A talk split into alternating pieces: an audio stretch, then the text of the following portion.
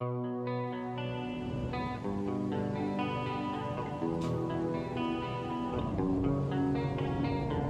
will not be pushed, filed, stamped, indexed, briefed, debriefed, or numbered. My life is my own.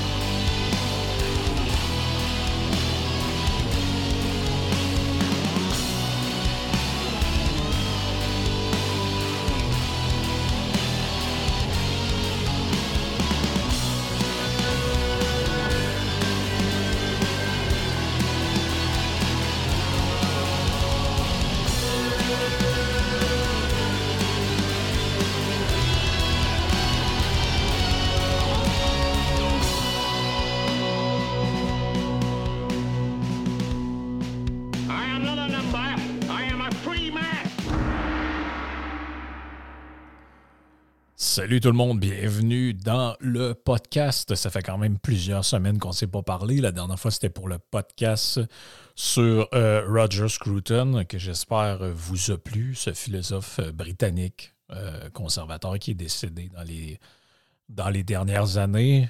Vous savez, une de, une, une de mes passions, c'est de faire partager aux gens les lectures que je peux faire. Euh, des, fois, c'est, des, des fois, ça peut être un peu plus long parce que euh, si vous voyez les, si vous pouviez voir les images euh, des livres que je lis sont burinés à grandeur de notes. Il y a des post-it partout. Et ça, ça m'aide à, me souvenir des, des trucs que je lis, des, des bouquins que quand, quand sont intéressants, des fois, des fois c'est pas tant intéressant, fait que j'ai pas de notes à prendre, je fais pas de podcast dessus. C'est un peu du temps perdu d'une certaine manière, ou ça peut être du réchauffé. Donc, ça, je, me dis dans ce temps-là, ça vaut pas la peine euh, d'emmerder euh, l'auditoire avec ça. Mais euh, ceux qui suivent le Yann et Frank, vous avez sûrement vu en fait que euh, on a fait une entrevue avec une entrevue avec Samuel Fitoussi, l'auteur français. Donc c'est un jeune auteur français qui écrit en fait un qui a, publié un papier avec l'Institut Sapiens il y a, peut-être un an de ça sur la réponse qu'ont donné les pays occidentaux à la crise COVID. Et euh, on avait analysé ça de long en large sur le, Patreon et euh, dans, les, podcasts, moi et Yann. Et on l'avait reçu en, en entrevue, puis euh, j'y avais dit en terminant, j'ai dit si tu as autre chose à un moment donné, j'aimerais ça que tu. Que tu m'envoies ce que tu as, puis on va faire un podcast ensemble. Et là, il m'a réécrit il y a quelques, mois, je dirais genre dans l'été, il m'a réécrit, puis il me dit Je suis en préparation pour un bouquin. Euh, Est-ce que ça t'intéresse que je te l'envoie? Donc, il me l'a fait. euh, il, il me l'a fait parvenir avec une dédicace. Je, je voulais aller, j'ai bien aimé. Il dit Cher Yann et Frank, j'espère que ce livre vous plaira autant que la note sur la COVID. Au plaisir de discuter avec vous. Bien à vous deux, Samuel. Euh, donc, son bouquin s'appelle Woke Fiction.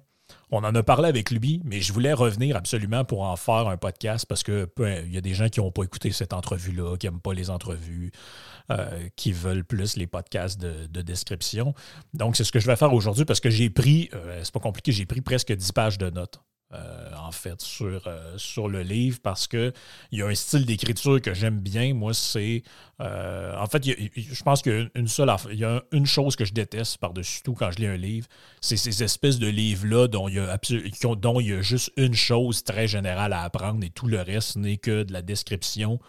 Euh, dont à un moment donné, vous avez saisi l'idée générale, vous êtes comme bon, c'est en merde ce livre-là, il n'y a, rien d'autre euh, à apprendre, alors que ce bouquin-là, de la manière dont il est structuré, euh, et bon, j'aurais pu parler un peu de, qui est Samuel Fitoussi, mais cherchez-le. Il y a une petite page sur le wiki libéral qui nous dit, bon, en gros, qui collabore avec le Figaro. Il y a une chronique dans le Figaro, il y a une chronique dans Contrepoint.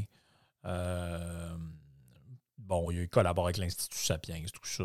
c'est plus ou moins pertinent, honnêtement, la présentation du. euh, de, vous pouvez retrouver ça. euh, vous pouvez retrouver ça n'importe où sur Internet. Et puis, euh, comme c'est un, jeune auteur, Samuel, ben, il y a pas. c'est pas pertinent de parler de sa biographie, du genre on n'apprend pas qu'en 1960, il était dans le Parti communiste français avant de se joindre à tel mouvement. Donc, c'est pas, pas tant pertinent, en tout cas, pour ce qu'on en sait, d'en parler. Donc, je vais me concentrer plutôt sur le bouquin comme tel. Donc, c'est un bouquin qui fait, qui fait 325 pages de mémoire à peu près. Euh, je, vous, euh, je vous dis ça, euh, je vous dis le chiffre exact ici, 329 pages. il est un petit peu plus épais que ça parce qu'il y, y, a au moins une vingtaine de pages de notes que moi j'apprécie beaucoup. Euh, donc, à la fin, il y a toutes les références aux études et euh, aux, papiers qui sont cités, aux bouquins qui sont cités dans l'ouvrage. Donc, tous ceux qui veulent aller plus loin peuvent le faire. J'ai déjà souligné personnellement dans la bibliographie des choses que je trouve absolument intéressantes que je vais éventuellement mettre sur ma liste de trucs euh, à lire. Ça, c'est sûr et certain, entre autres des trucs en psychologie de l'évolution qui me semblent tout à fait pertinents et intéressants. Donc, le bouquin, en fait, donne une définition du wokisme. Donc, je, redonne le titre du livre pour ceux qui veulent le trouver. Donc, c'est Samuel Fitoussi, Woke Fiction, comment l'idéologie change nos films et nos séries. Euh, d'emblée, ce que je dirais, c'est qu'il faut, euh, si vous lisez la quatrième de couverture et vous vous fiez euh, au, titre, vous pouvez penser que bon, c'est juste un livre qui parle de, des trucs woke, LGBT, tout ça dans, le, dans, le, dans les séries, dans le cinéma. Vous dites, bon, c'est-tu vraiment pertinent? Mais il ne faut pas se laisser prendre, honnêtement, par l'a priori qui est ça. Oui, c'est ça, mais c'est beaucoup plus que ça. En fait, c'est un livre théorique qui est un, essai. Euh, écrit quand même par quelqu'un qui est diplômé en économie, donc qui amène euh, des, il amène des, références des fois qui peuvent être intéressantes, entre autres Sowell, entre autres d'autres euh, euh, économistes. Et c'est un livre de théorie. Donc, c'est un livre qui vise à, identifier, à circonscrire, à décrire et à critiquer euh, le mouvement woke. appelez ça comme vous voulez, le wokisme, le mouvement woke. et c'est un livre, à mon avis, éminemment pertinent. Honnêtement, euh, je m'attendais, à ça avec euh, la qualité du papier qui avait été fait, euh, qui avait fait, qui avait produit pour l'Institut Sapiens, et je ne suis pas déçu du tout de voir le résultat du, bouquin. Donc, il va avec une définition du, du qui est donnée en début de livre dans l'introduction il dit le woke, le woke, c'est euh, le militant woke est celui qui croit que le racisme, la misogynie, la transphobie sont omniprésents en Occident, même si leur et là c'est là que ça devient important, même si leurs manifestations sont parfois subtiles, voire invisibles. Le militant woke doit éveiller les autres à cette réalité. Euh, et c'est là que prend tout le sens, en fait, du, euh, du, du et, et paradoxalement, il y a quelque chose que je trouve intéressant là-dedans parce que dans le bouquin, il y a plusieurs euh, parallèles qui sont faits avec euh, les théories de, la conspiration. Et on voit que c'est non seulement euh, c'est non seulement compatible d'un point de vue des concepts, donc on voit qu'il y a plusieurs concepts et plusieurs logiques qui sont similaires, mais même dans le langage. Parce que si vous suivez ou si vous avez suivi des gens qui sont dans la mouvance conspirationniste, complotiste, ils vont toujours vous parler dans, les, dans ces termes-là aussi. Les éveiller, réveillez-vous, euh, vous, êtes, vous dormez, vous êtes endormi. Euh, donc, il y a un peu cette idée-là que dans le mouvement woke, comme dans le mouvement conspirationniste, on est dépositaire d'un genre de savoir un peu élitiste euh, auquel il convient d'éveiller les autres. Donc, c'est la mission, la mission du woke, comme la mission un peu du conspirationnisme. C'est pour ça que ces gens-là commentent partout et qui sont un peu à leur manière des, ce qu'on appelait précédemment des SGW, donc des Social Justice Warriors. Donc, des gens dont la mission sur Terre, c'est d'éveiller les autres. Euh, dans un cas, c'est de les éveiller au grand complot et de comprendre que, bon, je ne sais pas moi, Klaus Schwab et euh, Bill Gates, euh, euh, décide de tout et que tout est relié, tout est euh, imbriqué. Et dans, les deux cas, c'est un peu des manifestations, comme il le dit, parfois subtiles, voire invisibles. Donc, c'est-à-dire que même si ce qu'il décrit, vous ne le voyez pas, ça n'a pas l'air d'être vrai, tout ça, c'est vrai pareil parce que c'est invisible. Euh, donc, dans le cas du complotisme, c'est Ouais, mais de qui tu parles exactement? Ben, c'est des organisations secrètes, OK? Mais c'est qui? Ben, je sais pas, son secret, ou euh, c'est le grand plan, c'est la grande, euh, le grand récit, le grand narratif, le grand Israël, tout ce que vous voulez. Et dans le wokisme, c'est un peu pareil. C'est-à-dire que si quand eux arrivent dans un... Et c'est un des, éléments les plus intéressants qu'il y a dans le livre, on y reviendra. Euh, ben en fait, commençons par ça. Les dix croyances woke. ça aussi, c'est dans l'introduction et c'est absolument pertinent. Donc, la première, c'est avant d'être un individu, le citoyen est d'abord représentant d'un groupe. Et ça, c'est cardinal euh, dans la pensée woke. Pourquoi c'est cardinal? Parce que euh, celui qui ne voit que des individus, et qui regarde ses semblables comme disant bon, OK, oui, il y a un groupe global qui s'appelle les êtres humains, puis bon, oui, OK, lui est de telle famille, l'autre de telle famille, lui est, lui est allemand, celui-là est américain. Bon, c'est pas exactement les mêmes gens, mais grosso modo, il voit des individus. Donc, lorsqu'il voit un Américain, il se dit pas, bon, lui, c'est un gros Américain épais qui aime le, fast-food, Non, il apprend à le connaître. Et il essaie de voir si, bon, c'est une bonne personne, une mauvaise personne, et puis il s'aperçoit que Bon, il y a des imbéciles, il y en a dans toutes les cultures, des, gens bien, il y en a dans toutes les cultures, etc. Mais pour le woke, l'individu, en réalité, n'existe pas vraiment. Pourquoi? Parce que l'important, c'est toujours de ramener cet individu-là à son groupe. Parce que l'appartenance est excessivement importante pour le maintien en place d'un narratif. Donc, c'est-à-dire que l'individu qui est blanc, n'est pas un individu, il est un représentant du groupe blanc. Et le groupe blanc, en tant qu'étant en, tant qu'opprimeur par excellence des autres groupes, donc le groupe femme, le groupe euh, euh, individu de couleur, donc les gens racisés, ce fameux mot complètement insupportable. Donc, par définition, même si vous, comme individu, vous n'êtes pas raciste, vous n'êtes pas misogyne, vous n'êtes pas homophobe, vous n'êtes pas euh, particulièrement privilégié, tout ça, vous êtes quand même euh, coupable ou vous êtes quand même euh, quelqu'un qui avait un privilège blanc. Pourquoi? Parce que vous êtes blanc et que vous appartenez à ce groupe-là. Mais on se fout de savoir si votre individualité correspond au narratif. L'important, c'est que vous apparteniez au groupe qui, lui, lui correspond. Et le corollaire de ça, c'est le point 2. L'universalisme est une hypocrisie. Donc, le fameux discours de dire Ouais, mais moi, je suis comme Martin Luther King, euh, qui disait Je veux que mes enfants soient jugés pour ce qu'ils sont et non la couleur de leur peau. Et de dire qu'il existe juste une, euh, humanité, une humanité. Il existe juste l'humanité et que les, races, finalement, les frontières, tout ça, c'est un peu artificiel, c'est un peu créé par. Euh, c'est bon, c'est un produit de l'histoire, ça a une pertinence, mais c'est, au final, c'est artificiel.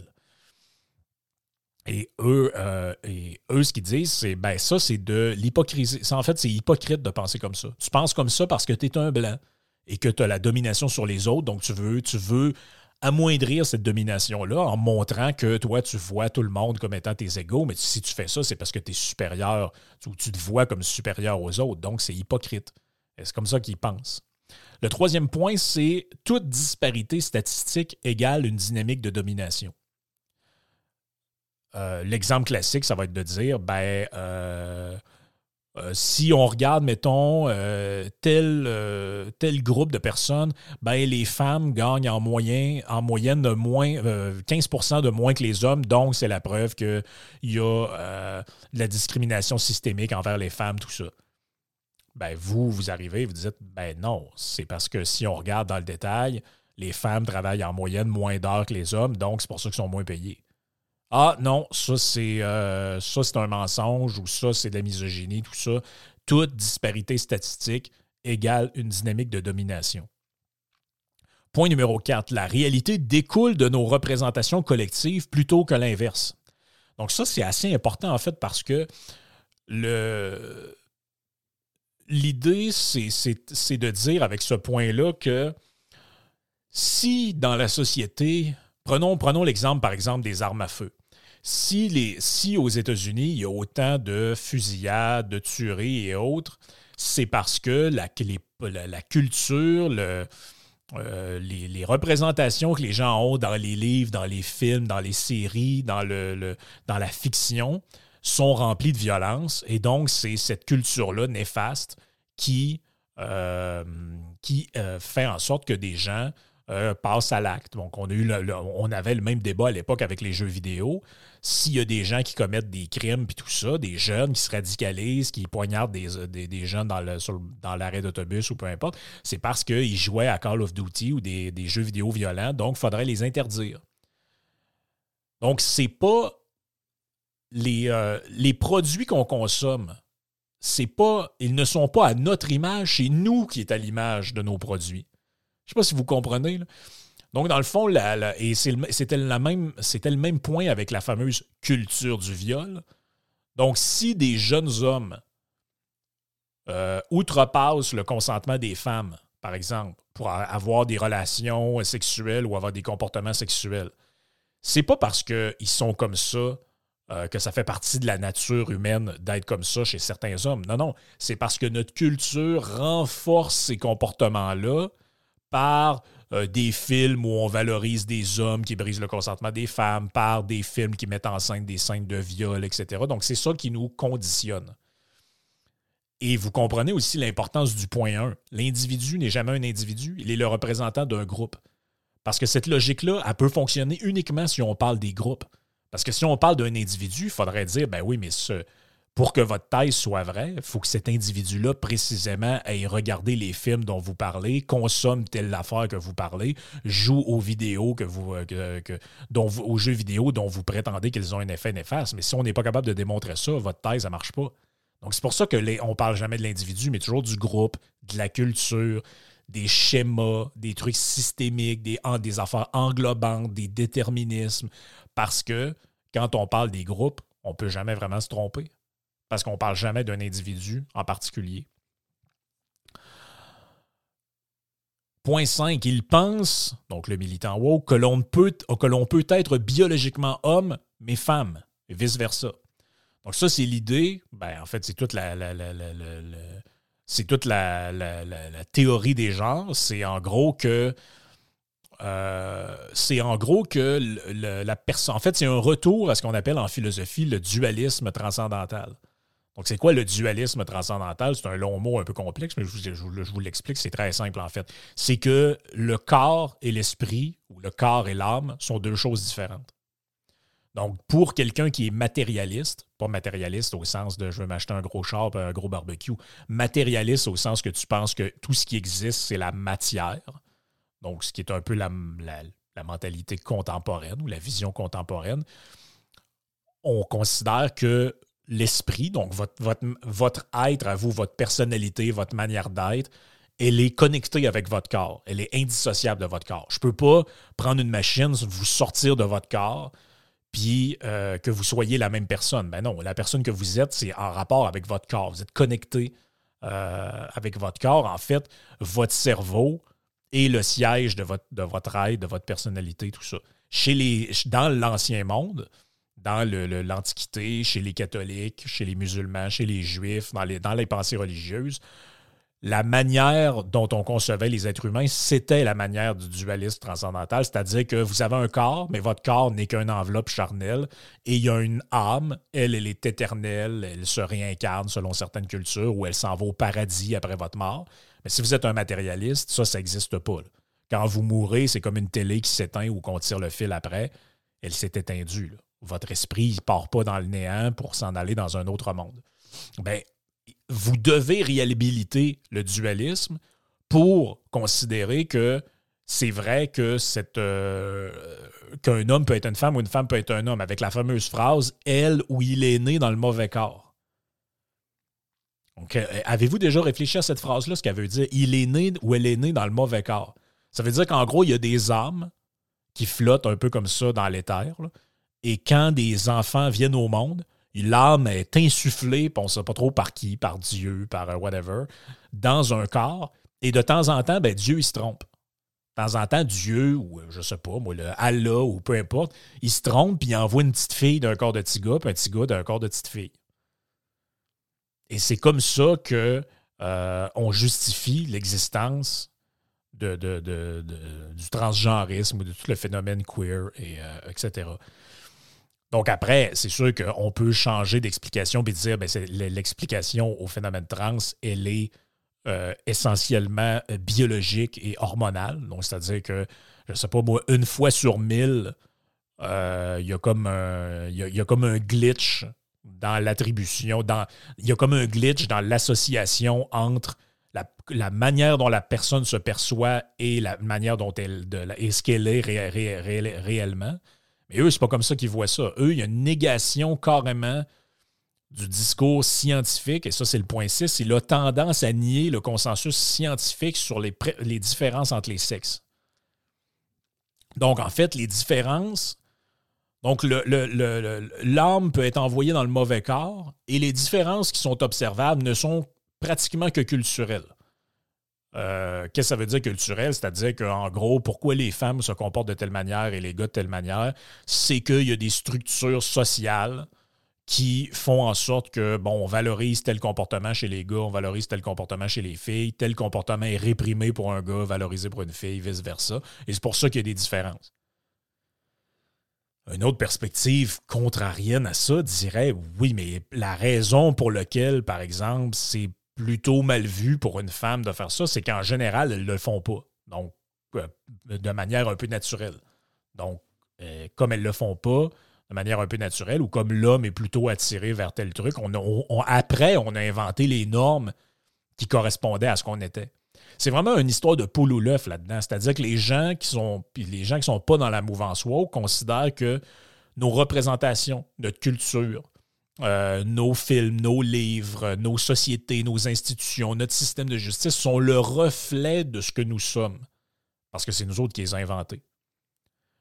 Eux, ils disent l'inverse, en fait. Nous sommes le reflet de nos institutions. Si on ne croit pas les euh, femmes qui dénoncent dans le MeToo, c'est parce que le système de justice protège les violeurs et protège, il y a comme un complot contre les femmes. Ou bien c'est l'inverse.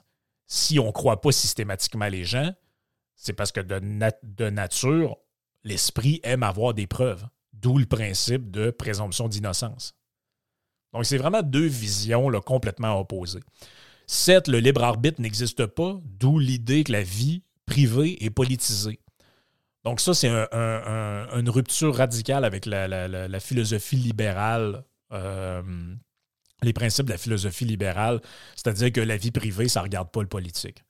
Pour eux, votre vie privée, elle est politisée. Donc ce que vous dites, ce que vous faites, euh, euh, c'est pour ça qu'on a vu des, cinglés comme Sandrine Rousseau dire qu'il devrait avoir un délit de non-partage des tâches domestiques, alors que pour un libéral, euh, je veux dire, normalement, ce qui se passe à l'intérieur d'un couple, ben, c'est le, résultat d'une négociation euh, implicite. Il, y a, pas souvent, les gens ne s'assoient pas autour de la table et disent ben là, je voudrais que tu fasses ça, toi fais ça, non, je ne suis pas d'accord, fais un contrat.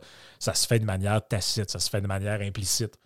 C'est-à-dire que de manière implicite, vous, vous faites quelque chose, ça fait l'affaire de votre conjointe, votre conjointe fait autre chose. Ça ne veut pas dire que c'est parfait, mais on considère qu'en général, les les personnes les mieux placées pour gérer ça, ce sont les gens eux-mêmes, mais certainement pas le gouvernement.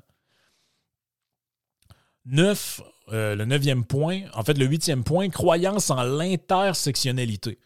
Bon, l'intersectionnalité, je n'ai déjà parlé, mais en gros, c'est un concept un peu compliqué qui veut dire la convergence contre l'homme blanc euh, et, hétérosexuel. Grosso modo, c'est ça, c'est l'idée, ça avait été, euh, ça avait été l'intersectionnalité j'allais dire inventé, ben oui, c'est le terme a été inventé par euh, une auteure dans les années 80 qui, en gros, qu'est-ce qu'elle disait? Elle disait euh, les discriminations, c'est comme. Comment je pourrais vous dire ça? Les discriminations que les gens vivent, bon, ils ne sont, ils sont pas mutuellement exclusives, ils sont cumulatives. Et l'intersectionnalité, c'était justement ça. C'était de. Euh, c'était d'expliquer que quand tu arrives comme à une intersection, euh, bon, ben, à gauche, en fait, c'est l'idée que, par exemple, une femme peut être discriminée par un homme, mais une femme noire, elle peut être discriminée par une femme et un homme.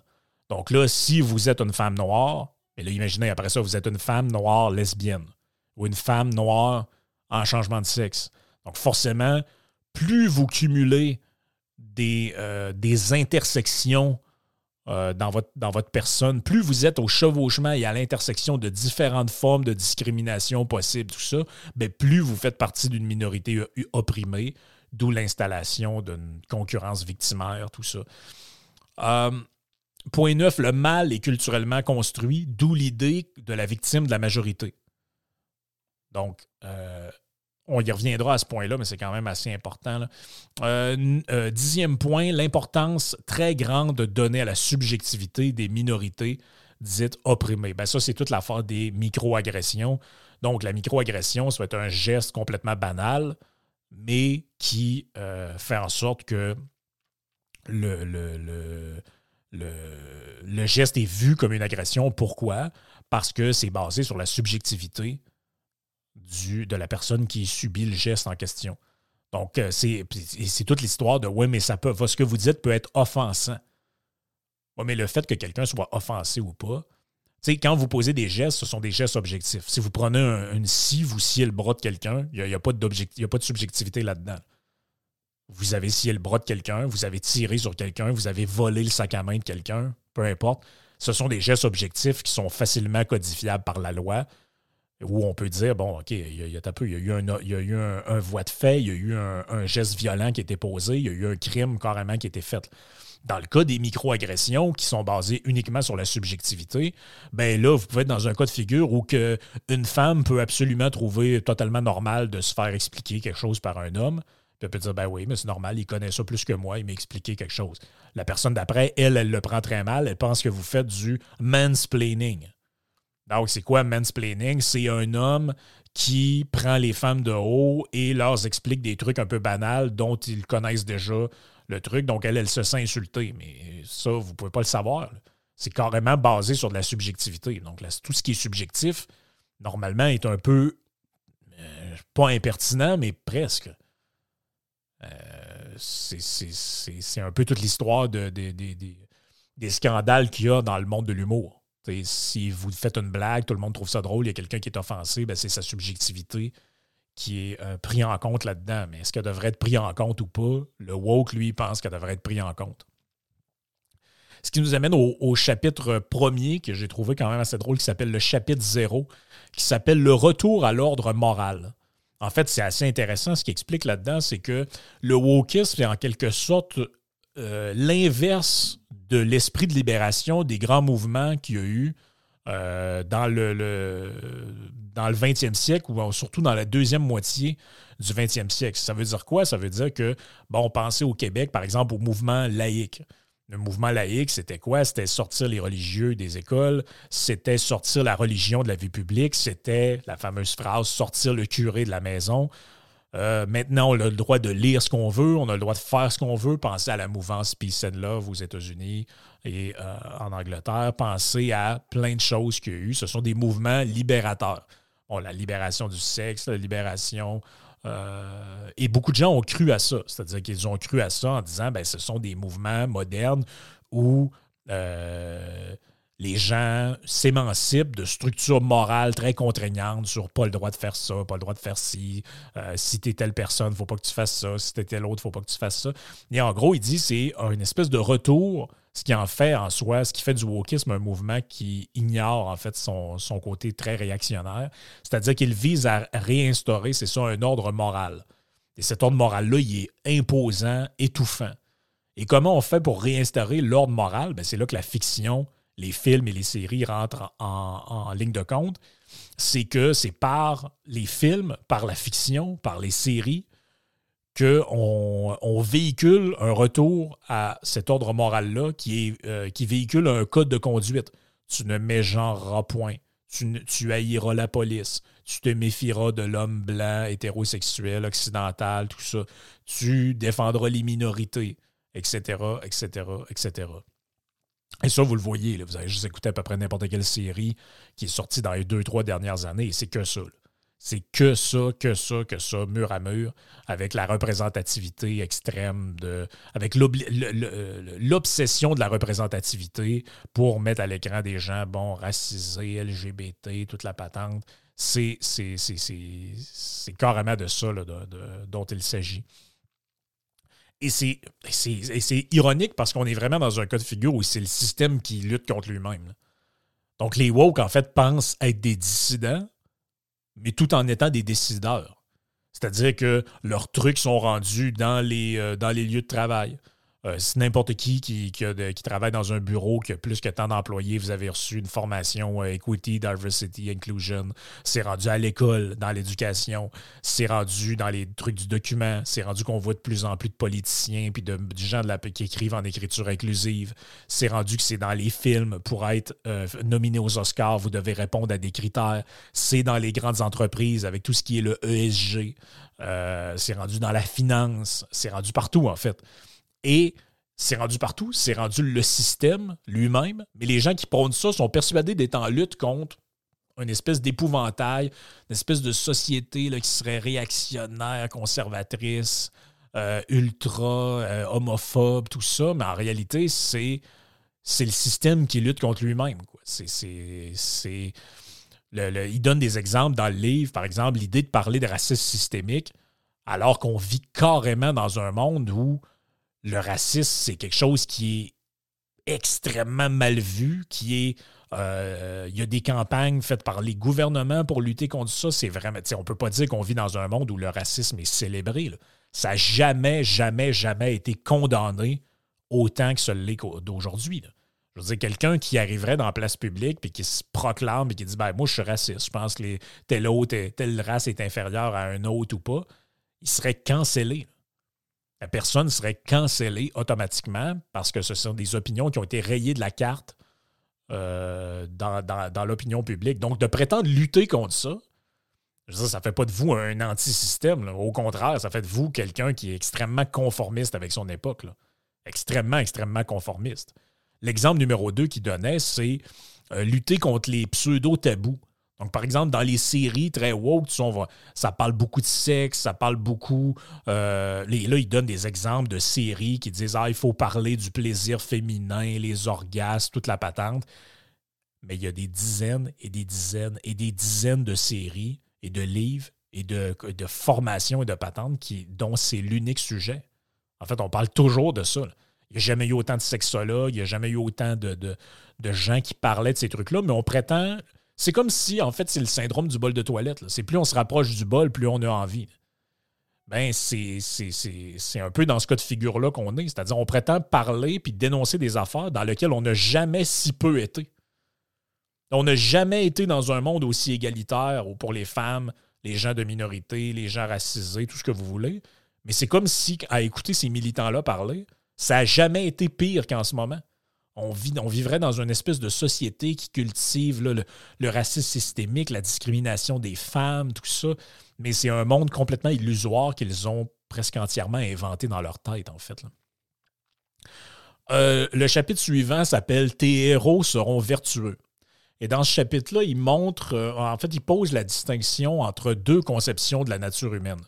Et ça, je trouve ça très intéressant. Il dit, en gros, il y a deux visions du monde. Il y a une vision qu'on pourrait appeler tragique, qui, euh, présuppose que l'homme est moralement imparfait. Donc, il n'est pas ni bien, il est ni bien ni mal, il est imparfait. Nous sommes imparfaits. Pourquoi? Parce qu'on est des animaux avec des pulsions. Des fois, on fait des choses bien, des fois, on fait des choses mal. Et dans une société, comment on amène cet être imparfait-là à se comporter le moins mal possible? Ben, c'est par un système d'incitation et de désincitation. Exemple, si tu te comportes mal, on te fout en prison si tu te comportes bien ou si tu fais telle affaire, ben, tu vas être valorisé socialement ou tu vas avoir une bonne réputation, etc. Donc, un système d'incitation, désincitation. Il y, a une, vision opposée à ça que lui appelle la vision candide, c'est de dire que l'homme est naturellement bon. Et quand il se comporte de manière immorale, ben, c'est parce que la société a approuvé ce type de comportement-là. Donc, vous voyez un peu venir la dichotomie entre les deux. C'est l'idée que justement, les gens qui sont euh, homophobes, racistes, euh, tout ce que vous voulez, intolérants, ils ne le sont pas parce qu'ils sont comme ça ou qui ont été, euh, je ne sais pas moi, élevés par des parents qui leur ont transmis ces valeurs-là. Non, non, c'est la société. La société qui est comme ça. Pourquoi? À cause des films, à cause de la politique, à cause du, racisme systémique, à cause de phénomènes un peu. Et c'est là l'importance de l'invisible. C'est-à-dire qu'on on, on prête à des choses invisibles Il n'y a jamais personne qui a dit Hey, regarde, le racisme systémique, il est là-bas. Tu le vois-tu? Ah regarde, il est là. Ben, où ça? Ben non, mais tu le vois pas parce que tu peux pas le voir. Mais il est là pareil. C'est comme. C'est comme des êtres un peu. Euh, c'est comme des, des trucs qui existeraient comme ça, sans preuve. Euh, tu n'as pas besoin de nommer aucune loi et aucun individu raciste pour dire que le racisme systémique existe. Il y a quand même un problème là-dedans. Il y a vraiment un problème. Alors que normalement, si on vivait dans un système de même, tu, tu devrais pouvoir me trouver des dizaines et des centaines de décideurs, de gens impliqués dans le gouvernement qui sont foncièrement des racistes et qui ont promu, fait approuver et mis de l'avant des lois qui elles-mêmes l'étaient. Sinon, il ne peut pas avoir de racisme systémique. C'est pour ça qu'on joue un peu dans le dans l'éther, on se promène, on dit un peu n'importe quoi. Et là, euh, quand le tragique voit des accidents ou des anecdotes tragiques dans les événements qui se passent, le woke, lui, il voit un geste qui constitue une faillite de la société. Par exemple, le meurtre d'une femme, c'est une manifestation du fait que certains hommes sont naturellement violents et brutaux pour le tragique. Mais pour le candide, s'il y a des hommes qui tuent des femmes, c'est pas parce qu'il y a des hommes qui sont naturellement un peu bestiaux, un peu primitifs. Non, non. C'est parce que la société, puisque l'homme est naturellement bon, a valorisé ou banalisé ce type de comportement-là. Autrement dit, le viol existe parce qu'il existe dans la fiction et non l'inverse. Donc, autrement dit, c'est en mettant des scènes de viol ou d'inceste comme dans Game of Thrones qu'on voit des gens reproduire ces comportements-là parce qu'ils ont été conditionnés à les reproduire. Mais vous, si vous n'êtes pas dans cette vision-là, vous êtes dans une vision, j'allais dire, normale ou tragique, bien vous dites, ben non, mais c'est parce que ça a toujours existé et la culture est le miroir de ce que nous sommes. Autrement dit, on produit des trucs qui nous ressemblent. C'est la télé, quand vous écoutez des trucs de télé québécoise, vous vous dites est-ce que vous vous dites c'est pour ça que les gens sont domiens de même, c'est parce que dans la télé, regarde les, trucs qu'ils disent. Ben non, la télé met à l'écran, essaye de mettre à l'écran des, stéréotypes du Québécois moyen, avec certains comportements, certaines choses. C'est pour ça que quand on voyait des, séries euh, qui avaient un certain succès à l'époque, c'était souvent, il y avait des personnages que tu disais oh, mon Dieu, on a tous un, gars comme ça ou une fille comme ça dans notre famille. Pourquoi? Qu'est-ce qu'il essayait de faire avec ça? Il essayait de, mettre, euh, de créer quelque chose qui, qui, synthétise ou qui symbolise quelque chose qui existe déjà dans la réalité, et non pas l'inverse. Et vraiment pas l'inverse. Donc, dans la fiction, le woke, qu'est-ce qu'il croit? Il croit que nos représentations culturelles devraient montrer l'homme non pas tel qu'il est, mais tel qu'il devrait être.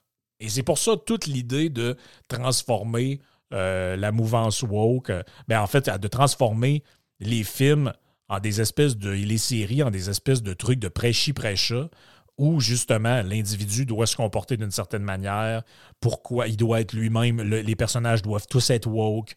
Euh, ben pourquoi c'est comme ça? Et là, regarde, il y a, regardez, il y a un parti, il y a, une, il y a un exemple qui est tout à fait fascinant à la page 51 du livre qui s'appelle Combattre le viol en annulant Blanche-Neige.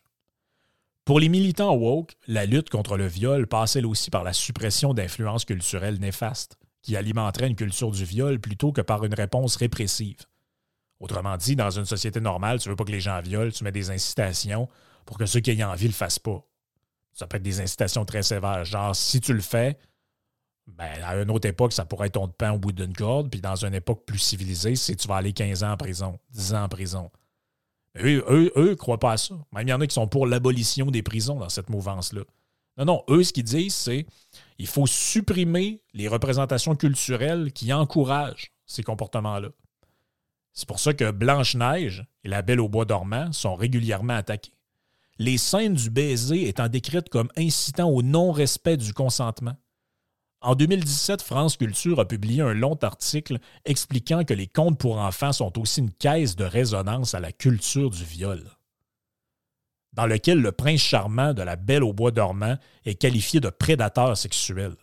Le Monde rapporte qu'en décembre 2022, une professeure de la prestigieuse école de cinéma FEMI la FEMI, a projeté à ses élèves un extrait du film Sombre de Philippe Grandrieux, extrait dans lequel une femme est victime de violence.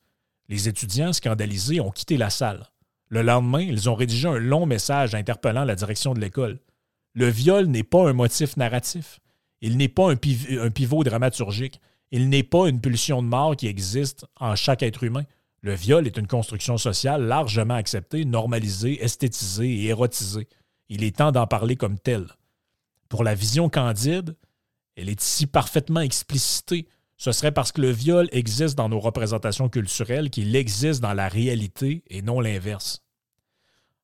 En fait, c'est un peu ça. Tout le wokisme, c'est ça. Ce sont des gens qui inversent de manière permanente la cause et l'effet. Mais ça aussi, c'est une caractéristique assez, euh, marquée. On parle également dans, ce livre-là que des, euh, des milliers de passages des romans de Roald Dahl ont été réécrits par des consultants en inclusivité. Il faut enlever le terme grosse, là, ça fait mal. Faut enlever telle autre affaire. Faut censurer ce bout-là. Ah, ça parle ici de vieilles personnes. Disons juste personne à la place de vieilles. Euh, ah non, vieille femme, on change ça pour personne âgée. Euh, c'est. Pourquoi? Parce qu'on pense que en envoyant ce genre de message-là, c'est comme s'ils s'imaginent que les gens, en lisant des livres censurés, allaient comme par magie commencer à mieux se comporter. Or, euh, ça, c'est une négation du consensus scientifique. C'est bien expliqué dans le livre. Euh, il donne, par exemple, l'exemple de la Corée du Sud. La Corée du Sud a un des cinémas les plus violents au monde. Mais savez-vous quoi? C'est une des sociétés où il y a le moins de meurtres par habitant. C'est deux fois moins élevé qu'en France. Il y a eu 28 études qui, euh, qui, ont été menées auprès de 21 000 adolescents examinés pendant une période prolongée. le résultat est clair. Il n'y a pas de lien entre les jeux vidéo violents et les gestes agressifs dans la réalité. Il n'y a pas de lien. Et c'est plein d'exemples comme ça. Il y a eu 200 études qui ont été faites qui essaient de faire un lien entre les comportements violents qui étaient montrés dans les produits culturels et les comportements dans la réalité. Autrement dit, euh, est-ce que quand vous regardez euh, des séries où il y a des meurtres, puis les gens regardent beaucoup ça, est-ce que c'est euh, dans ces endroits-là est-ce qu'il y a des gens qui commettent des, crimes? Est-ce que ça incite des gens à commettre des crimes? la moitié des études montrent qu'il n'y a aucun lien. Puis l'autre moitié, qu'est-ce qu'elle montrait? C'est qu'il y a un petit lien, mais qui est probablement attribuable au fait que les gens qui se comportent comme ça aiment regarder du contenu qui correspond à leur propre comportement. Donc, c'est encore une fois l'inversion de la cause et de l'effet. Chapitre numéro 2, tes minorités seront discriminées. Donc, pour le woke, l'idée du racisme systémique, de la misogynie, tout ça, c'est pas une hypothèse. C'est une vérité objective. Et c'est pour ça qu'ils se battent en permanence contre les gens qui s'opposent à cette idée-là, en disant Oui, mais pourquoi vous ne reconnaissez pas que ça existe Reconnaissez que ça existe. Ah, un tel, il n'a pas encore reconnu l'existence du racisme systémique. Mais c'est toujours la même affaire. C'est inversion de la cause et de l'effet. Et c'est aussi inversion du fardeau de la preuve. Donc, normalement, dans un, monde logique et traditionnel, c'est celui qui, qui amène l'existence de quelque chose qui a le fardeau de le prouver. C'est pas à celui qui dit Ah, ben, c'est pas à celui qui dit que ça n'existe pas que c'est à lui de le prouver. Autrement dit, si vous, euh, pensez que, je sais pas, moi, la pâte à dents, c'est pas bon pour la santé, vous pouvez pas arriver et dire Hey, tu crois pas ça, toi, que la pâte à dents, c'est pas bon pour la santé, avec aucune preuve. C'est à celui qui dit que le dentifrice, c'est mauvais pour la santé, de le prouver. C'est pas à celui qui dit que ça ne l'est pas. Donc après, une fois qu'il y a les preuves, ça, ça, il incombe à chacun de reconnaître la validité ou pas de ces preuves-là. Mais sinon, il n'y a, pas, a pas de cas à faire. Donc, eux postulent l'existence de ces trucs-là. Le woke, l'éveillé, lui, il le sait. Là. Ah oui, il y a un système, il y a, le patriarcat, il y a tout ça, mais il n'y a, jamais de preuves à tout ça. Il n'y a jamais de démonstration, il n'y a jamais d'exemple concret. C'est toujours des trucs un peu, euh, un peu ésotériques. Euh, et si tu n'es pas d'accord avec leur postulat de base, ben c'est que tu c'est que tu n'as pas compris, c'est que tu n'es pas éveillé, c'est que tu n'as pas conscience de ton privilège, etc. Et la, le corollaire de ça, c'est l'idée d'un complot sans comploteur. Et ça revient à ce que je disais avant. En gros, ce qu'ils disent, c'est ben, même si, par exemple, dans une institution, il n'y a absolument personne de raciste, aucun des individus qui est là, le système peut quand même l'être pareil. Parce que ben, c'est ça le concept du racisme systémique. Euh, c'est même si dans le système de santé, aucun des dirigeants n'est raciste, aucun des dirigeants n'est expressément misogyne, tout ça, le système, lui, il l'est quand même, avec ses manifestations. Donc, c'est ça l'idée du complot sans comploteur. Euh, et comment ils font pour arriver à ces trucs-là? C'est qu'ils travestissent carrément le sens des mots. Donc, tout peut être raciste. Et puis là, il y a un extrait assez fabuleux à la page 70 du bouquin. Il faut que je vous lise ça. Euh, je vais vous le dire ça, je vais vous le lire. OK. Certaines fictions sont d'ailleurs critiquées parce qu'elles euh, traitent du racisme dans ses anciennes définitions. C'est le cas de la série d'horreur Them en 2021, produite par Amazon, qui raconte le déménagement d'une famille noire dans un quartier blanc de Los Angeles dans les années 50. La famille est victime d'insultes et de violences et de violentes agressions racistes. écoutez bien ça. Le magazine culturel Vulture ou Vulture déplore que la série déculpabilise les spectateurs blancs car elle leur fournit des exemples extrêmes de racisme qui leur permettent de se distancier de leur propre racisme. La journaliste ajoute La série n'a rien de neuf à dire sur la blanchité, la façon dont elle fonctionne, dont elle se perpétue, son ancrage dans notre culture. Oui, parfois les racistes sont venimeux, mais d'autres fois ils sont passifs. Parfois ils mettent le feu à votre jardin, mais d'autres fois ils vous sourient. Même son de cloche chez The Independent, le racisme est présenté comme une chose qui se manifeste exclusivement chez les membres du Ku Klux Klan, les policiers qui abattent des Noirs ou les ségrégationnistes, plutôt comme un fait social encore hégémonique. Vous avez compris ce qu'ils sont en train de faire. Ils sont en train de dire, mais là, arrêtez de penser que les racistes, c'est juste du monde qui n'aime pas expressément les Noirs ou qui. Euh, non, non, c'est tout le monde qui l'est un peu. Puis euh, là, c'est pas bien de montrer des exemples extrêmes parce que ça déculpabilise la personne qui pense qu'elle l'est pas, parce qu'en fait, elle l'est pour de vrai. Donc, la fiction woke, je poursuis l'extrait, a donc un nouveau devoir sensibiliser à la difficulté d'être une minorité ethnique ou sexuelle aujourd'hui en Occident et dévoiler les mécanismes injustes au sein desquels nous évoluons, instruire le procès de nos sociétés. De la même manière que les staliniens souhaitaient que la fiction offre une représentation historiquement concrète de la réalité dans son développement révolutionnaire, c'est-à-dire une représentation permettant de légitimer les objectifs communistes, la fiction woke doit brosser un portrait accablant de l'Occident afin de légitimer les combats woke difficile euh, d'être plus clair que ça. Il y a toutes sortes de. Il y a toutes sortes d'exemples un peu farfelus qui sont donnés là-dedans de séries. C'est tout à fait. Euh, incroyable de la manière dont c'est amené. Euh, dans ce chapitre-là aussi, il explique ce qu'on appelle le biais de narration. Donc, le biais de narration, c'est la tendance à réécrire les événements de notre vie pour les faire correspondre aux récits auxquels nous croyons. Et là, la, pensée woke, en fait, pourrait contribuer à transformer de fausses victimes en vraies victimes de paranoïa, qui filtrent sélectivement la réalité pour ne garder que le négatif et consommer des produits culturels en cherchant à dénicher des problèmes et à confirmer une injustice liée à leur, leur appartenance, de, leur groupe, leur sexe, etc. Et ça, ça me fait penser à un segment que j'avais vu avec le, le, Britannique euh, Constantin Kizin, qui expliquait qu'il y a une expérience en psychologie qui a été faite. Je vous l'avais peut-être déjà entendu, mais je vous le raconte brièvement. C'est une expérience qui, avait été faite par des psychologues. C'est qu'on faisait venir des gens et on leur disait Vous allez aller passer un, euh, entretien d'embauche. Et euh, ce qu'on va faire, c'est qu'on va vous dessiner des cicatrices par des maquilleuses professionnelles sur le visage, donc des petites cicatrices, des, imperfections dans le visage. Et euh, dans le fond, on cherche à voir si ceux qui en ont versus ceux qui n'en ont pas vont être discriminés euh, pendant, le, pendant les entretiens d'embauche. Et ce que les gens ne savent pas, en fait, ceux qui sont, euh, parce qu'ils ne se voient pas devant un, devant un miroir pendant la préparation, ceux qui savent, que ce qu'ils ne savent pas, c'est qu'en fait, ils ne leur font pas pour de vrai ou bien ils leur enlèvent. Ils commencent à les maquiller un peu, puis après, ils essuient ça, puis ils les laissent partir comme ça.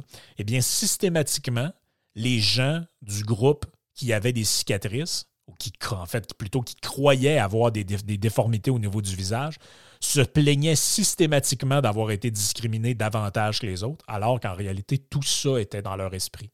Mais c'est ça le biais de narration ou le biais de confirmation. C'est la réinterprétation des événements de la vie pour les faire correspondre à des trucs qu'on pense déjà. Et ça, c'est très puissant. C'est très, très, très puissant, ce biais cognitif-là. C'est très puissant. Et, ça, ça peut amener des individus, carrément, c'est ce qu'il disait à la paranoïa, dans le sens que, bon, vous vous êtes créé un schéma narratif dans lequel vous êtes systématiquement victime de plein de patentes parce que la société est homophobe, etc. Ben là, vous allez avoir tendance à interpréter tous les gestes des gens comme des manifestations de votre propre croyance. Et là, vous allez juger les autres à l'aube de ce biais narratif-là et vous allez systématiquement renchérir sur votre biais narratif. Et ce qui ne rentre pas là-dedans, vous allez le juger comme des, anecdotes ou euh, carrément les ignorer. Et il dit en rapport à ça, il cite une étude qui a été faite qui montre que 56% euh, des gens aux États-Unis adhérant plus ou moins à cette idéologie woke-là déclaraient en 2020 avoir souffert de troubles mentaux. Euh, contre moins de, en fait, à peu près 25% chez les autres jeunes euh, du même groupe. Ben, c'est énorme, le 56 C'est c'est plus que du simple au double. C'est incroyable. Le chapitre 3 s'appelle euh, Tu effectueras un découpage identitaire de la société. Et ça, en gros, ça, met, ça met vraiment de l'avant toutes les niaiseries qu'il y a eu dans le, dans le, dans le monde culturel pour justement essayer de mettre, d'imposer des critères de diversité euh, et d'imposer des. C'est complètement, c'est, complètement fou ce qui est raconté là-dedans. Donc, on parle par exemple des, du système, du wokisme systémique qu'il y a dans les Oscars. Donc, maintenant, aux Oscars, vous avez quatre critères de diversité et vous devez en cocher au moins deux sur quatre pour pouvoir être, que, pour voir que votre film soit nominé aux Oscars. Et quels sont ces critères-là? La représentation. Donc, au moins un des acteurs principaux doit être issu de la diversité. Donc, s'il y a deux acteurs dans le film, vous n'avez pas le choix. Il y en a un des deux qui doit absolument être euh, noir ou être euh, LGBT ou quoi, que ce soit. Donc, c'est ça. Là-dedans rentre le LGBT, l'handicap, euh, et aussi le fait que l'histoire, écoutez bien ça, l'histoire doit être centrée sur les discriminations. Donc, évidemment, si un de vos personnages est un noir, donc forcément, ce serait le fun que l'histoire, en tout cas, ait un peu comme trame narrative que, bon, on fait moins confiance au noir qu'à l'autre personnage blanc. Le personnage blanc est un peu méprisant envers le noir, etc. Mais à la fin, on découvre que le noir était plus intelligent que l'autre. Finalement, c'est lui qui est en. Vous voyez un peu l'idée. Ensuite, la direction artistique. Au moins, avoir au moins deux directeurs et six personnes de l'équipe de tournage euh, qui soient issus de euh, personnes euh, LGBT, noires, etc. il y a un troisième point qui est l'accès à l'opportunité. Donc, l'idée qu'il faut offrir des stages, des formations à des groupes qui sont sous-représentés. Euh, et le développement de l'audience. Ça, ça veut dire quoi? Ça veut dire tout ce qui, en, qui touche à l'externe de la, de, la, de, la, réalisation du film comme tel, donc la publicité, le marketing, la distribution, tout ça, ça doit idéalement être fait par une équipe qui vise un public ethnique sous-représenté. Euh, donc, qui est et qui vise. Donc, idéalement, si votre film pouvait s'adresser à des gens issus de minorités, et que, la publicité soit faite par des gens issus de minorités, ce serait encore mieux. Donc, évidemment, on comprend que c'est pas dans tous les films que tous ces trucs-là, puisqu'il y en a qui ne veulent tout simplement pas être aux Oscars et qu'il y en a d'autres qui. Euh, et qu'ils doivent cocher uniquement deux sur quatre, mais c'est quand même beaucoup. Et c'est quand même comme quand, on, revient au chapitre 1, on dit c'est l'imposition de nouvel ordre moral. Ben, c'est ça, là. C'est quoi cet ordre moral-là? C'est qu'on on, impose maintenant des nouvelles normes auxquelles les gens doivent se soumettre, non pas par bonne volonté, mais simplement par obligation. Ben, si tu veux être dans le système, si tu veux que ton film arrive, tu n'as pas le choix de faire ça, puis on impose des trucs. Autrement dit, c'est comme si c'est comme si dans les années 40, 50, 60, on avait dit à des gens qui faisaient du cinéma, ben, si tu veux que ton film ait le droit de se classer pour le meilleur film de l'année dans telle, dans telle, euh, dans telle compétition. Euh, compétition, c'est pas le bon mot, mais dans tel, euh, tel festival de films et tout ça, ou ton livre, tu dois absolument avoir un, tu dois absolument avoir un de tes personnages qui croit en Dieu et qui est dans une quête religieuse euh, importante. Donc, le personnage doit croire en Dieu, doit être un peu dans une quête intérieure vers la spiritualité. Après ça, tu dois avoir un de tes personnages qui euh, défend les valeurs familiales traditionnelles. Après ça, tu dois avoir un autre de tes personnages qui euh, défend euh, l'hégémonie, par exemple, américaine dans un conflit armé. Après ça, tu dois avoir. Et puis là, vous mettez des trucs comme ça. Vous ouais, mais ça, c'est même brimer la liberté artistique des gens. C'est quoi ce truc-là, de genre, pour, pour, que ton film ou, ta série puisse être reconnue, ben, je, dois, je, dois, me soumettre à ce genre de critères-là. Et ça, c'est pour les Oscars, mais au, USA, aux États-Unis, tu as Paramount, donc dans le fond CBS, Paramount et ABC qui ont des critères semblables pour, euh, des, pour être récipiendaires ou euh, éligibles à certaines catégories pour des remises de prix. En France, il y a l'ARCOM. Donc, c'est quoi l'ARCOM? C'est le donc ARCOM, A-R-C-O-M. C'est l'équivalent du CRTC. Donc, le CRTC, c'est l'organisme de régulation des télécommunications canadiennes. Et, ce, cet ARCOM-là, il valide le wokisme, carrément. Et il y a un petit extrait qui est tout à fait fabuleux à la page 101. Je vous le lis parce que c'est tout à fait euh, savoureux. Voici ce qu'on dit. En 2015, le ministère de la Culture a créé un collège de la diversité dédié à l'augmentation du pourcentage de non-blancs dans les productions culturelles, tandis que de son côté, l'ARCOM, l'autorité de régulation de la communication audiovisuelle, publie une fois par an un baromètre de la diversité qui inclut un indice répartissant les indexés selon des catégories de sens commun à partir desquelles, en France, les personnes sont aujourd'hui vues comme blanches, noires, asiatiques ou autres.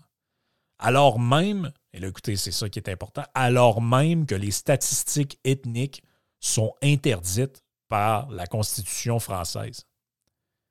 C'est incroyable. C'est que cette, cette logique-là, elle redécoupe, quand on dit c'est ça, c'était le titre du chapitre 3, tu découperas, tu effectueras un découpage identitaire de la société.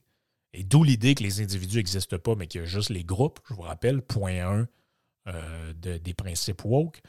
Mais c'est ça, c'est qu'au nom du bien, au nom de la lutte contre la discrimination, au nom de ci et ça et de mon cul sur la commode, on réhabilite le découpage identitaire et racial de la société. Les Noirs d'un bord, les Blancs de l'autre, les gays ici, les trans là, les hétéros ici, les gays là, euh, et, et c'est comme ça. Et pourtant, il dit, c'est même l'autorité du gouvernement qui promeut ces catégories-là, alors que la constitution même du pays interdit les statistiques ethniques. C'est incroyable. C'est tout à fait incroyable.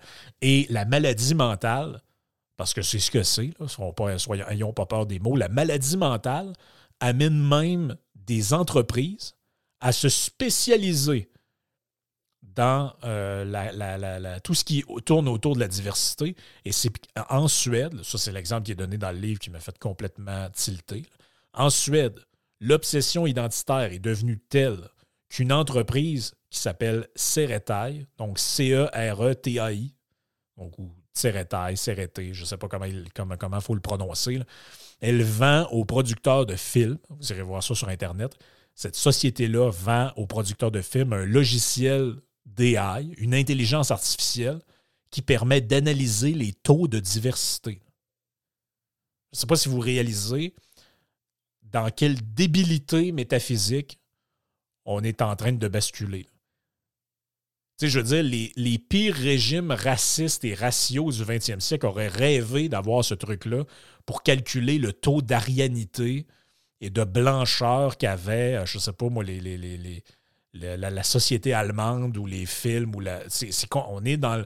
C'est comme si on réhabilite par la porte d'en arrière tout ce dont ma génération et celle d'avant s'est fait éduquer dans non, ça, ça se fait pas, ça, c'est mal, tout ça. Mais, il le dit, l'universalisme est, un est une hypocrisie. Donc, redécouper les groupes par la race, par le sexe, tout ça, il n'y a pas de problème. Il n'y a pas de problème parce que nous, on fait ça au nom du bien commun. quelques exemples de euh, films qui ont été critiqués pour leur non-adhésion au euh, wokisme systémique. En 2017, l'absence de noirs et de femmes dans le film Dunkerque a été reprochée à Christopher Nolan.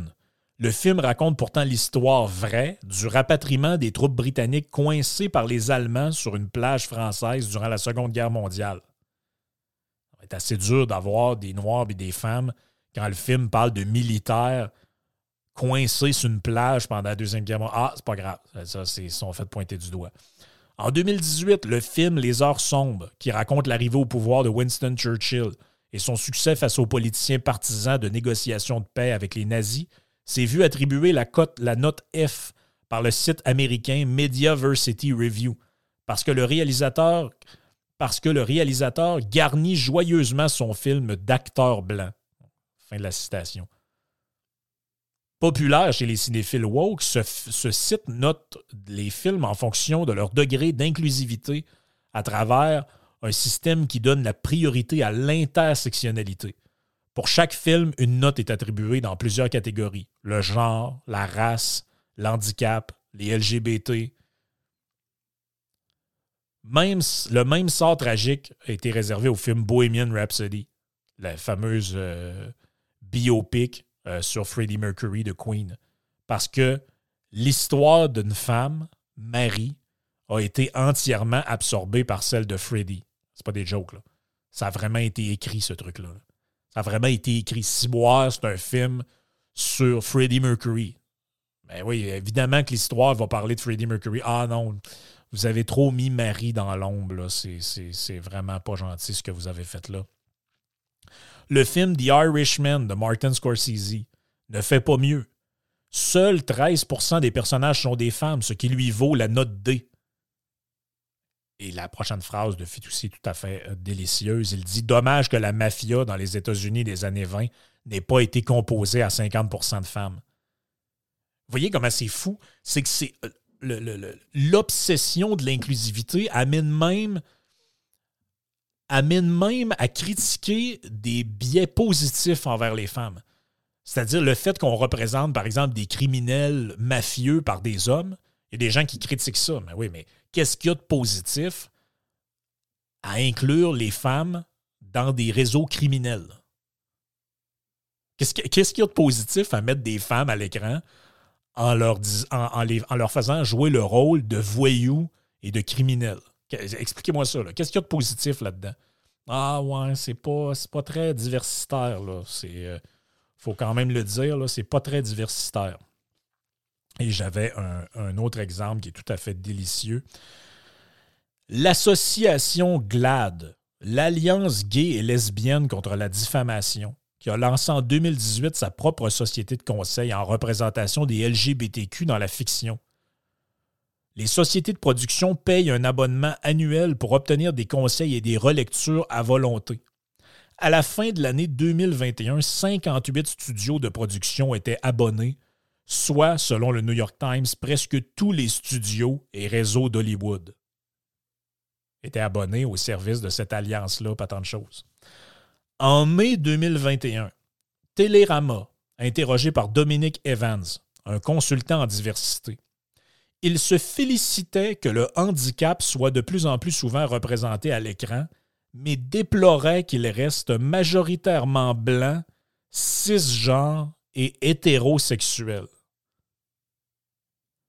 Cette année, nous n'avons noté que seulement 71 personnages handicapés qui étaient également LGBTQA+, barbecue, RA 404. Seules 101 personnes handicapées étaient des femmes noires contre 334 femmes blanches. Mais ils sont sérieux, là vous avez dans votre scénario inclus une personne souffrant d'un handicap. Ouais, mais c'était une femme blanche. Comment ça que c'est pas Comment ça que l'handicapé qui est dans le film n'est pas un transsexuel noir bi? Parce que là, c'est. Euh, mais mais c'est la matrice de cette mouvance-là, c'est qu'elle dévore tout sur son passage même la personne qui fait. Et c'est ça qui est le plus ridicule. C'est que vous lisez ce livre-là et vous vous rendez compte que tout ce qui est critiqué par les espèces de consultants de la diversité, c'est que des films et des séries et des livres qui font déjà l'effort d'essayer d'inclure les autres le plus possible. Là, ils se sont dit, ouais, mais là, c'est vrai qu'il y avait trop d'hommes la dernière fois. On va mettre des femmes dans le casting. Et là, il y a une revue qui arrive. Ouais, mais là, attendez un peu, là, les femmes, euh, ils sortaient avec des hommes. Pourquoi ne sont pas lesbiennes, ces femmes-là? C'est, mais c'est tout à fait, c'est tout à fait fou. Euh, on vient qu'on manque de mots euh, pour, pour critiquer, pour, pour relever tout ça. Il parle là-dedans et puis je pense que je vais je pense que je vais séparer ce podcast-là en deux, puisque je suis déjà passé une heure. Et je ferai une deuxième partie pour parler des autres chapitres parce qu'il y en a trop à dire, il y a trop de choses à dire. il parle d'un autre biais cognitif. Donc, on avait le biais de narration dans le chapitre précédent. Là, on a ce qu'il appelle pardon, le biais communautariste inconscient. C'est quoi le biais communautariste inconscient? C'est la réduction des Blancs et des Noirs, par exemple, à des abstractions intemporelles dont les vivants ne seraient que la dernière émanation. Et là, il cite Thomas Sowell, il dit On déduit de la surreprésentation d'hommes dans certains milieux l'idée qu'il existe une sorte de patriotisme sexuel unissant les individus partageant les mêmes organes génitaux ou la même race, tout en disant que la compétition est du masculinisme toxique. Ça, c'est tout à fait délicieux. Euh, et là, c'est quoi qu'on fait avec ça? Autrement dit, on dit que le biais communautariste, c'est quoi? C'est systématiquement de voir des opposants. Ça, je vous dis, l'individu n'existe pas, il n'y a que le groupe. Donc, le biais communautariste inconscient, c'est quoi? C'est ces fameux déchets qui regardaient des photos de la Maison-Blanche et qui comptaient dans leur tête le nombre de blancs qui avaient sa photo.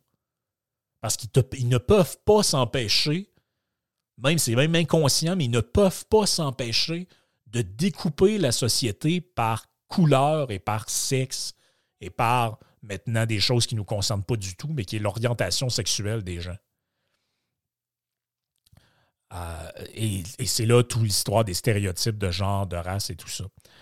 Euh, et ce qui, est, ce qui est tout à fait euh, fabuleux, puis on peut terminer ce chapitre-là avec ça, c'est les études. En fait, encore une fois, c'est évidemment une négation du consensus scientifique, ce qui est mis de l'avant par les woke sur tout ça, parce que la déconstruction des stéréotypes, en réalité, elle n'a aucun impact. Aucun, aucun impact. Que ce soit des stéréotypes de genre, de comportement, de, de couleur, de tout ce que vous voulez, ça semble avoir aucun impact. Pourquoi? Ben, il donne plusieurs exemples dans le bouquin. Le nombre de viols par habitant est bien plus faible au Japon, où les rôles restent très genrés.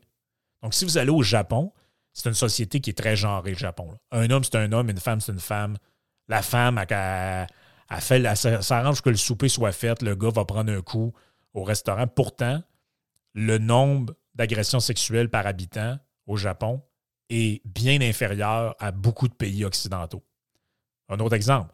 Aux États-Unis, les femmes étaient bien plus en sécurité pendant les années 50 que pendant les années 70 ou 80. Ben oui, parce que c'est les hommes qui commettent l'immense majorité de la violence sur les femmes, parce que c'est les hommes en moyenne, pour des raisons biologiques euh, évidentes, qui euh, commettent l'immense majorité des violences. ça paraît évident. Et là, ce qui est, ce qui est magique là-dedans, c'est les études qui sont euh, citées. Les études qui sont citées là-dedans qui démontrent que même si vous combattez les stéréotypes de genre en disant Ouais, mais euh, là, si on enlève l'image du macho puis tout ça des films, il va avoir moins de comportement de telle affaire. Vous savez ce que les études montrent? Entre autres, il y a le scientifique Steve Stewart Williams qui, a, euh, qui est arrivé avec euh, l'explication suivante, ben, en fait, la, démonstration suivante. Il rappelle que chez les humains, les hommes commettent en moyenne 95% des homicides et représentent 79% des victimes. Donc, essentiellement, la violence est un truc masculin qui vise des euh, individus masculins. Donc, la violence, essentiellement, se fait entre hommes, bien qu'il y ait des femmes qui en sont victimes. Donc, je vous rappelle, pour les humains, 95% des hommes, 79% des victimes sont des hommes aussi. Chez les chimpanzés, qui n'ont pas de culture qui leur permettent de propager des stéréotypes de genre. Les chimpanzés, les chimpanzés ils ne regardent pas des séries sur Netflix. Les chimpanzés, ils vont pas voir des pièces de théâtre. Ils n'ont jamais été voir Blanche-Neige euh, de Disney. Les chimpanzés, ils n'ont pas de culture. Ils n'ont pas de culture au sens où ils n'ont pas de produits culturels. Ils n'ont pas de livres, ils n'ont pas de films, ils n'ont pas de pièces de théâtre, ils n'ont pas de musique, ils n'ont pas, pas ça. Ils n'ont pas ça, les singes, les chimpanzés. Et c'est une des espèces qui se rapproche le plus de l'homme dans son fonctionnement social. En fait, c'est l'espèce qui se rapproche le plus de l'homme, le chimpanzé, de son euh, système social. Les chiffres sont très proches. Alors qu'on avait 95% des homicides commis par des hommes chez l'humain, c'est 92 chez les chimpanzés. Et les victimes, c'est 73% des hommes, contre 79 pour l'humain. Est-ce que vous vous rendez compte de ce que ça, de, de, ce qu'on est en train de montrer, de, montrer là-dedans? C'est que il est fort probable, même si on ne peut pas réduire l'homme à sa comparaison au chimpanzé, tout ça, ben, il est fort probable que l'humain, en tant qu'animal, euh, l'homme humain a les caractéristiques animales qui fait que ben, c'est l'homme qui est le plus porté vers la violence, c'est l'homme qui est le plus porté vers le crime et tout ça. Et ces disparités-là ne sont pas reliées à des phénomènes culturels qui fait que, ouais, mais à chaque fois qu'on regarde un film, c'est un monsieur qui vole le char. C'est pour ça que des hommes volent des voitures, puis les femmes n'en volent pas. Mais à mon avis, si on met ça à l'écran, c'est parce que c'est comme ça dans la réalité et non l'inverse. Ce qui nous ramène au point que j'avais euh, mis précédemment. Donc, c'est vraiment ça qui, euh, qui, qui, qui, est mis de l'avant euh, dans ce chapitre-là et qui, euh, à mon avis, mérite d'être retenu. Il y a beaucoup de références à Thomas Sowell, hein, puis je vais m'arrêter là-dessus là, avant qu'on passe au prochain chapitre qui sera dans le, dans le prochain épisode. Que j'essaierai, je vous promets de ne pas le sortir dans un mois, celui-là. je vais essayer de le faire quand même de manière assez, assez rapide. il parle de Thomas Sowell qui démontre l'idée que euh, on ne peut pas réduire les inégalités statistiques à des inégalités d'opportunité. Autrement dit, ce n'est pas parce qu'il y a une inégalité dans le réel, qu'il y a plus de femmes qui font telle affaire, plus de gars telle autre affaire, que c'est nécessairement de la faute de la société.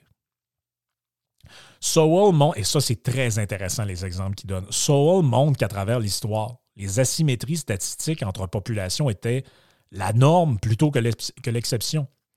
Souvent, des groupes majoritaires, ne pouvant donc pas être victimes de racisme, sous-performaient par rapport à des minorités. En Malaisie, exemple numéro un, dans les années 60, la minorité chinoise décrochait 100 fois plus de diplômes d'ingénieurs que la majorité malaisienne. Donc, on ne peut pas dire qu'il y avait un racisme systémique contre les Chinois, etc. À Istanbul, un peu le même genre de phénomène, en 1912, sur les 284 entreprises industrielles euh, de plus de 5 salariés, 50 avaient été, avaient été créés par des Grecs qui représentaient à peine euh, quelques pourcentages de la population. Les Arméniens, eux, qui étaient majoritaires, en avaient 20% Au 7e siècle, dans l'Empire ottoman, on comptait parmi les médecins du palais royal 41 juifs et 21 musulmans, dans une mer de musulmans. Dans les années 20, à Ceylan, la majorité des médecins étaient issus de la minorité tamoule. En 1908, dans l'État de Sao Paulo au Brésil, la communauté allemande était la seule à produire des meubles de métal. Des poêles, des papiers, des chapeaux, des cravates, du cuivre, du savon, du verre, des allumettes, de la bière, némite. Pendant la même période, les Japonais produisaient deux tiers des pommes de terre et 90% des tomates. Au Sierra Leone, en 1955, des immigrés libanais étaient responsables de 95% de l'exportation de gingembre. En 1921, en Pologne, plus de 3 cinquièmes des échanges commerciaux impliquaient des Juifs, alors que ceux-ci ne, ne, représentaient que 11% de la population. Au même moment, aux États-Unis, l'Université d'Harvard imposait des quotas maximaux de Juifs pour combattre leur surreprésentation dans les rangs étudiants. Et là, ça continue, ça continue, ça continue. Plein d'exemples de cas où des minorités dépassait des majorités de très loin. Mais on ne peut pas dire que les, inégalités étaient reliées à un système de domination, parce que par défaut, la majorité dominerait la minorité et non l'inverse. Bien que de telles disparités soient courantes partout dans le monde, les intellectuels de chaque société ont tendance à considérer ces disparités dans leur propre pays comme étranges, voire sinistres, un Sowell. Et ça, c'est. C'est ça qui est un peu euh, étrange, c'est ce, présupposé-là que c'est comme si on avait intériorisé l'idée que tout doit être égal. Tout doit être égal, tout doit être pareil, il doit y avoir de la représentativité partout. Puis si c'est pas égal, c'est qu'il y a un problème, il y a une discrimination, il y a une oppression. Non. Il y a forcément une autre raison. Des gens d'une certaine communauté, pour des raisons historiques, ont un savoir que les autres n'ont pas. Des gens d'un certain sexe préfèrent, préfèrent les femmes préfèrent faire telle chose plutôt que les hommes. Pourquoi? Des raisons évolutives, des raisons de, tempérament, de je ne sais pas trop ce que vous. Peu importe la cause que vous identifiez, ce n'est pas systématiquement relié à des inégalités d'opportunités ou des systèmes de domination. Ça, euh, c'est ça la réalité. Je vais m'arrêter parce que ça fait une heure et quart, et je pense que je peux faire trois heures avec les minutes de lecture, mais ça vous donne quand même une bonne idée si vous voulez commencer à lire le bouquin. Euh, c'est un livre absolument fascinant.